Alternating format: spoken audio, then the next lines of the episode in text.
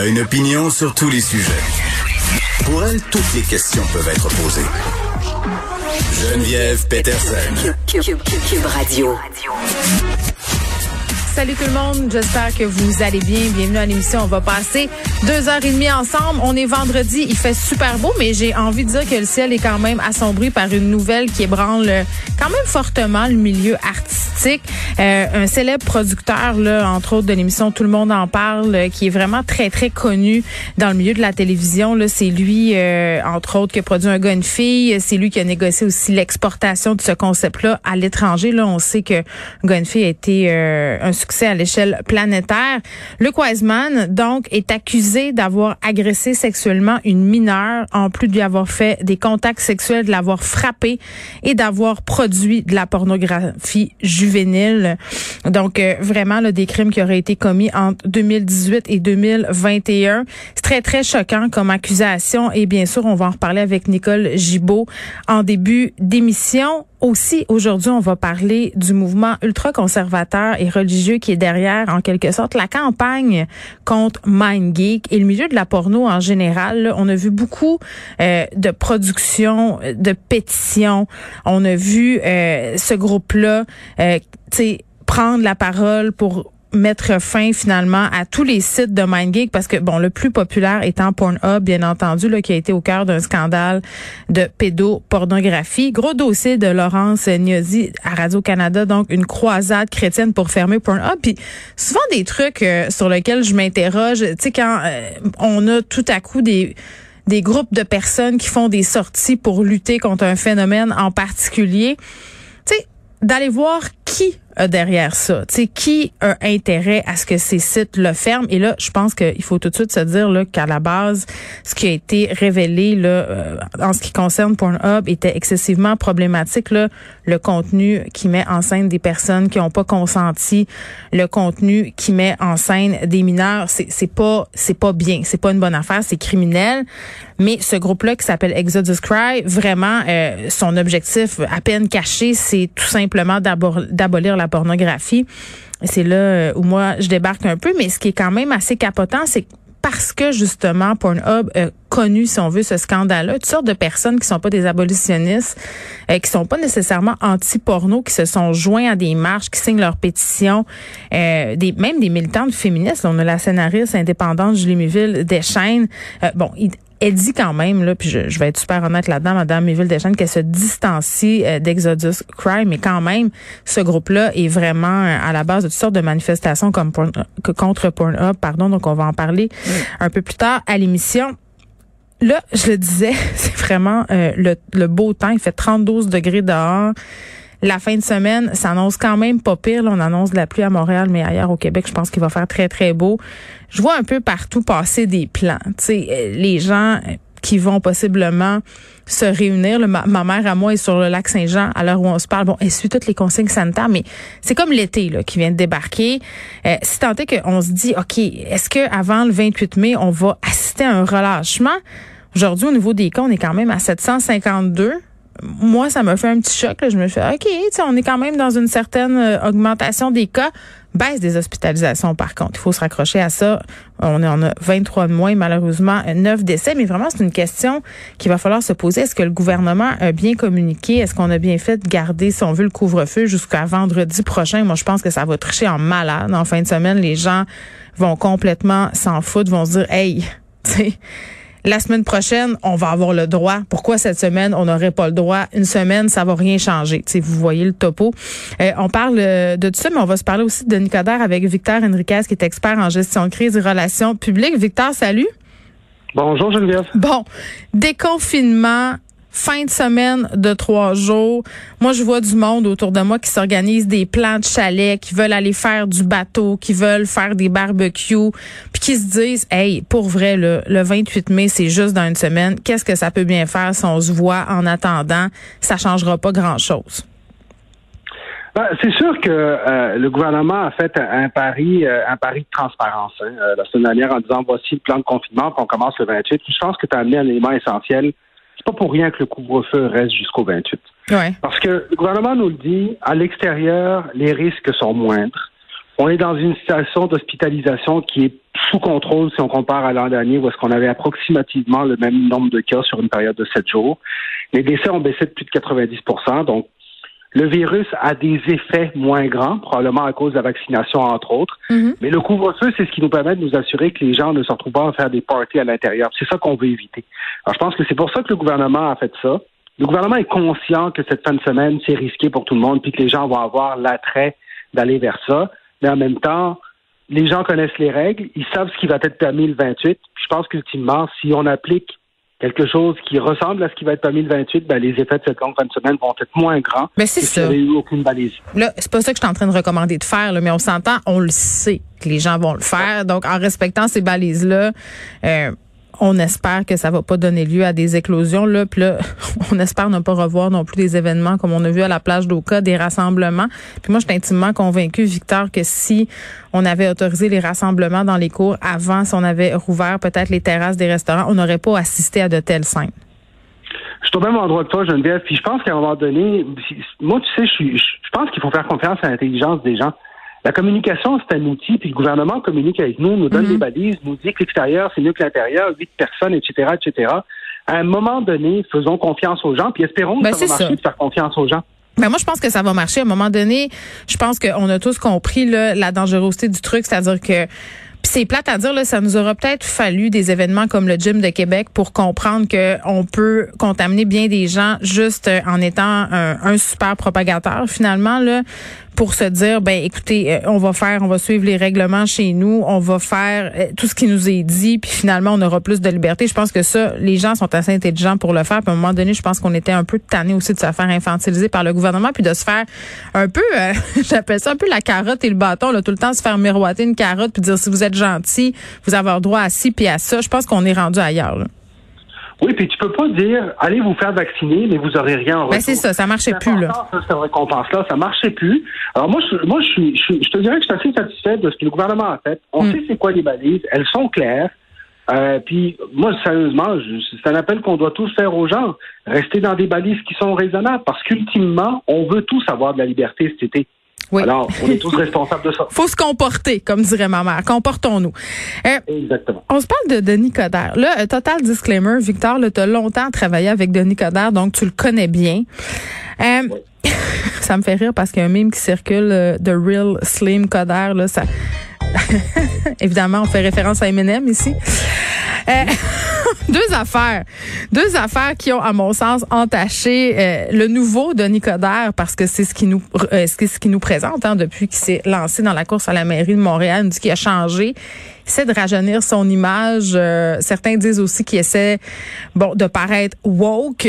Là, deux mauvais coups vraiment tour à tour pour la campagne de Denis Coderre. On va se parler en premier de la fameuse photo style un peu gangster circulé un peu sur les sur les médias sociaux euh, a été supprimé du compte Instagram de Monsieur Coder, mais semble être toujours sur Twitter. Là, je suis pas allé voir euh, depuis la dernière heure, mais en tout cas la dernière fois est encore là. Où on voit Denis Coder dans une position, euh, les bras croisés, debout, un peu le regard défiant, pose vraiment classique de certains rappeurs. Là, je pense qu'on a tous reconnu ça. Photo qui a été prise par Heidi Oliger, qui est une photographe et qui se présente aussi dans l'équipe Coder aux prochaines élections. À gauche, on peut voir le fils euh, euh, puis à droite, les frères euh, Puis c'est là où ça marche pas, parce que les frères euh, ont quand même un historique judiciaire assez conséquent. Euh, il y en a qui, le, Brandon a fait de la prison pour trafic de drogue. L'un d'eux est un rappeur connu qui se fait barrer de beaucoup de spectacles, de beaucoup de shows. D'ailleurs, a été barré du festival Métro Métro là, organisé Olivier Primo, qui collabore à l'émission, parce que justement, ça paraissait mal. Euh, de se faire prendre en photo avec lui, et c'est sûr qu'à mon sens, c'était un, quand même assez gros faux pas. Ben, regarde, euh, c'est important que les gens sachent que je connais Denis Coderre depuis depuis longtemps, parce que ça me permet de te dire que justement, euh, Denis Coderre, c'est pas nouveau qui se promène dans les parcs et qui rencontre les jeunes. À Montréal-Nord, où est-ce qu'il a été député pendant longtemps, les jeunes sont habitués à ça. Denis Coderre s'est toujours promené dans les parcs, à l'épicerie, à mm. prendre des photos avec les gens. Mais avec Adi Hollinger, la ben, photographe? Ben, c'est sûr qu'à ce moment-là, Linger et sa candidate se retrouvent là. Et là, c'est là où je vais en venir au fait que hmm. il y a un risque à la politique de terrain. je veux pas le défendre, mais il faut savoir une chose. Lorsqu'on se retrouve dans un parc, on rencontre quelqu'un, tu prends une photo, c'est sûr qu'à ce moment-là, faut faire attention, surtout dans la politique actuelle. Et là, Denis Coderre va devoir s'adapter. Ça ne veut pas dire qu'on prendra plus de photos dans les parcs, mais il y a certaines choses à laquelle on va faire attention parce mhm. qu'aujourd'hui, on a l'épiderme sensible comme, comme population à ces choses-là. Attends, je pense, euh, Victor, je pense pas que ça soit une question d'épiderme sensible de trouver ça douteux qu'un aspirant maire de Montréal se fasse prendre en photo avec des gens qui ont des ben, dossiers criminels. Ben, je m'excuse, Geneviève, parce que si tu vas dans un parc, tu sais, les, politiciens, puis le serrage de main, puis le porte ouais, oui. ouais, c'est reconnu depuis la nuit des temps, c'est comme ça qu'on gagne des élections. Denis Coderre, là-dessus, ses adversaires le reconnaissent, c'est une bête politique, c'est un gars qui aime ça faire ça. Mhm. tu te retrouves dans un parc, tu prends une photo avec trois jeunes. Tu sais pas c'est quoi le casier judiciaire des trois jeunes. Là. dire, tu poses pas la question à ces jeunes-là de dire Hey, ces jeunes-là, ils ont fait un casier. L'important ben, après ça, c'est de réagir, par exemple. Donc là, c'est là où je suis comme OK, attention, là. Là, ils ont retiré la photo, faut qu'ils le fassent. Mais en même temps, faut être conscient aussi que aujourd'hui, on est dans une situation différente. Puis oui, je pense que l'épidémie est plus sensible. Mm. Parce qu'ultimement, est-ce que c'est un problème qu'un politicien prenne des photos dans un parc avec des jeunes. La réponse c'est non. Tu vas pas leur demander, hey, t'as-tu un casier? Ok, mais attends, Victor, là je veux pas, euh, je veux pas te mettre en boîte, c'est vraiment pas ça euh, le but là. Mais tu sais, je disais, c'est ça, on jase. Non, mais je lisais l'article, puis tu sais, honnêtement là, de dire que c'est pas planifié, tu tu te promènes dans un parc avec une photographe, tu prends des photos avec les gens. Ça, je le comprends totalement. Puis c'est vrai que c'est le style à Coder. Euh, puis c'est vrai que tu fais pas une vérification des antécédents judiciaires de chaque personne avec qui tu te fais prendre en photo. Là. Il y a plein de politiciens qui se sont ramassés dans l'eau chaude euh, parce que justement dans des manifs ou même dans des événements, ils se sont fait prendre en photo avec des gens un peu douteux, des radicaux. Ça, on en a vu des histoires de même. Mm-hmm. Ça me fait penser par ailleurs, euh, je sais pas si tu te rappelles quand Ludivine Redding, qui incarne Fanny dans Fugueuse, était montée sur la scène d'un festival pour danser là, avec un rappeur qui était un proxénète allégué. Là, on est un peu dans le même euh, dans, dans, dans, le même genre de dossier là où on prêche un peu euh, par euh, bon par ignorance. On n'est pas de mauvaise foi, mais en même temps, là, on, on dit tout ça. Puis Denis Coderre est quand même allé dire que que, que c'était l'un de ses rappeurs préférés. Donc, il devait le connaître. Moi, c'est juste là où je décroche un peu. Et c'est, et c'est, je, suis au même endroit que toi. Et c'est là que j'ai un enjeu aussi. C'est là où, justement, il va falloir que M. Coder fasse attention. Il faut que Denis Coder fasse attention parce que le retour de Denis Coder, certains parlent du nouveau Denis Coder. Moi, honnêtement, pour moi, c'est un retour. C'est un gars qui a l'air plus à l'aise. C'est un gars qui a toujours été un gars de terrain. Il aime ça, les serrer les mains puis aller au parler avec les gens. Oh, ouais. Fasse attention parce que on doit faire attention avec qui on parle. Quand on dit Kegun, c'est un de mes rapports préférés, il y a une équipe qui doit autour de lui dire hey, attention, Kegun, c'est quelqu'un qui a un casier, qui a un mm judiciaire. Alors là, c'est la même chose que pour Ludivine euh, Je pense que quelque part, il faut que les gens fassent attention à qui on côtoie. Et oui, il y a des vérifications qui doivent être faites, puis on ne doit pas le mettre dans un contexte. Moi, c'est pas la photo qui me dérange. Mm. La photo me dérange. C'est l'après. Ce qui me dérange, c'est l'après. Ce que tu viens de dire, c'est important cet élément-là. Et justement, je pense qu'à travers ça, on peut, je sais que tu veux me parler également de la situation d'Alinestor. Ben oui. Il y, a, il y a de la prudence à mettre en place autour de lui mm. parce que on veut beaucoup à ce moment-ci, on veut beaucoup démontrer qu'il y a un nouveau Denis Coderre, que le gars de terrain est de retour, qu'il est présent sur le terrain, mais ça vient avec des risques. On peut-tu se dire, être remis en face par ses adversaires. On peut-tu se dire, Victor Enriquez, que c'est pas un nouveau Denis Coderre, c'est à mon sens, c'est juste un Denis Coderre qui va mieux. Quand il a quitté la politique municipale la dernière fois, il allait pas bien. je veux dire, il avait l'air vraiment fatigué. Je pense que le naturel va revenir au galop en ce qui concerne M. Coder, qu'on aime ou pas. Puis c'est vrai que, quand tu veux te montrer ouvert, puis quand j'ai l'impression qu'ils sont sa petite manie de vouloir être au goût du jour pour aller chercher un certain électorat de projet Montréal, euh, ça va y mordre là derrière et c'est ça qui est en train d'arriver. Là, tu me parlais de vérification d'antécédents à l'Inestar.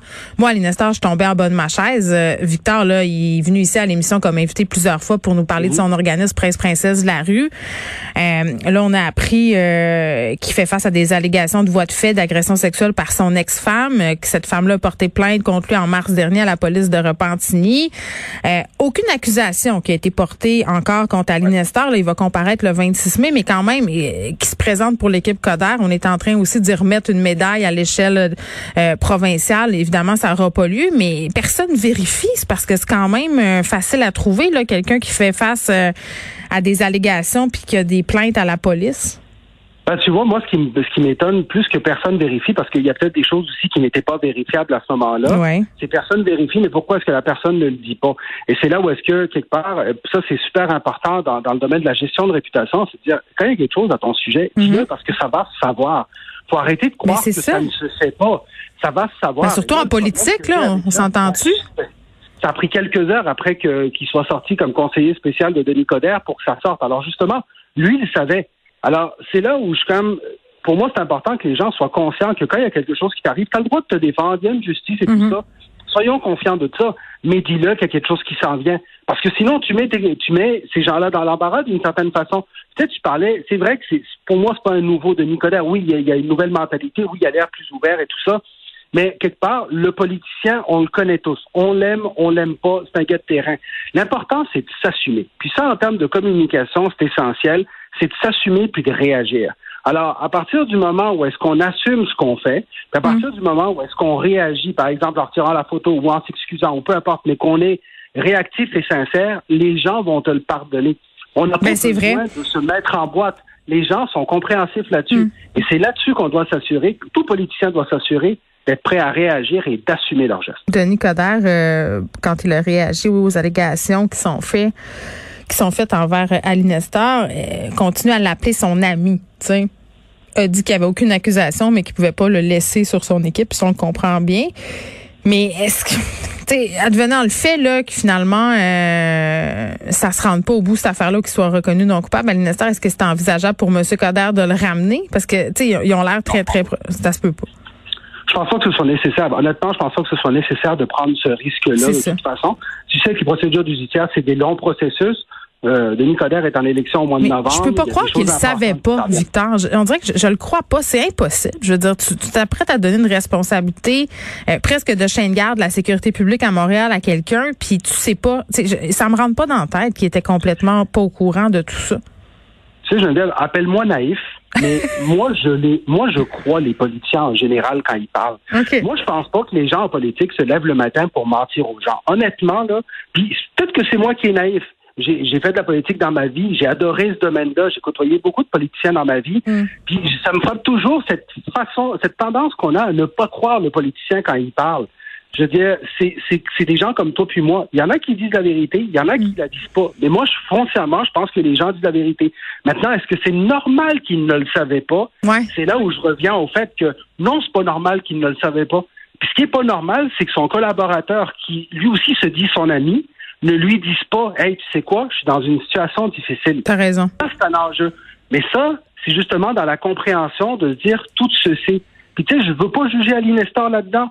C'est, c'est- ça lui appartient, c'est ça. Non, mais de toute façon, c'est une enquête qui est en cours. On sait rien. Exactement, on sait rien. Mais ultimement, il faut qu'on prenne conscience justement de cette pression publique. C'est ça 2021.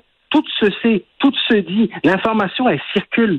Et ça, on ne peut plus vivre dans, l'illusion que quelque chose ne sera pas, Hmm. et qu'on peut continuer à vivre, à vivre comme si de rien n'était. Il faut s'adapter à la situation, heureusement ou malheureusement pour les gens. Victor Enriquez, merci, qui est expert en gestion de crise et relations publiques.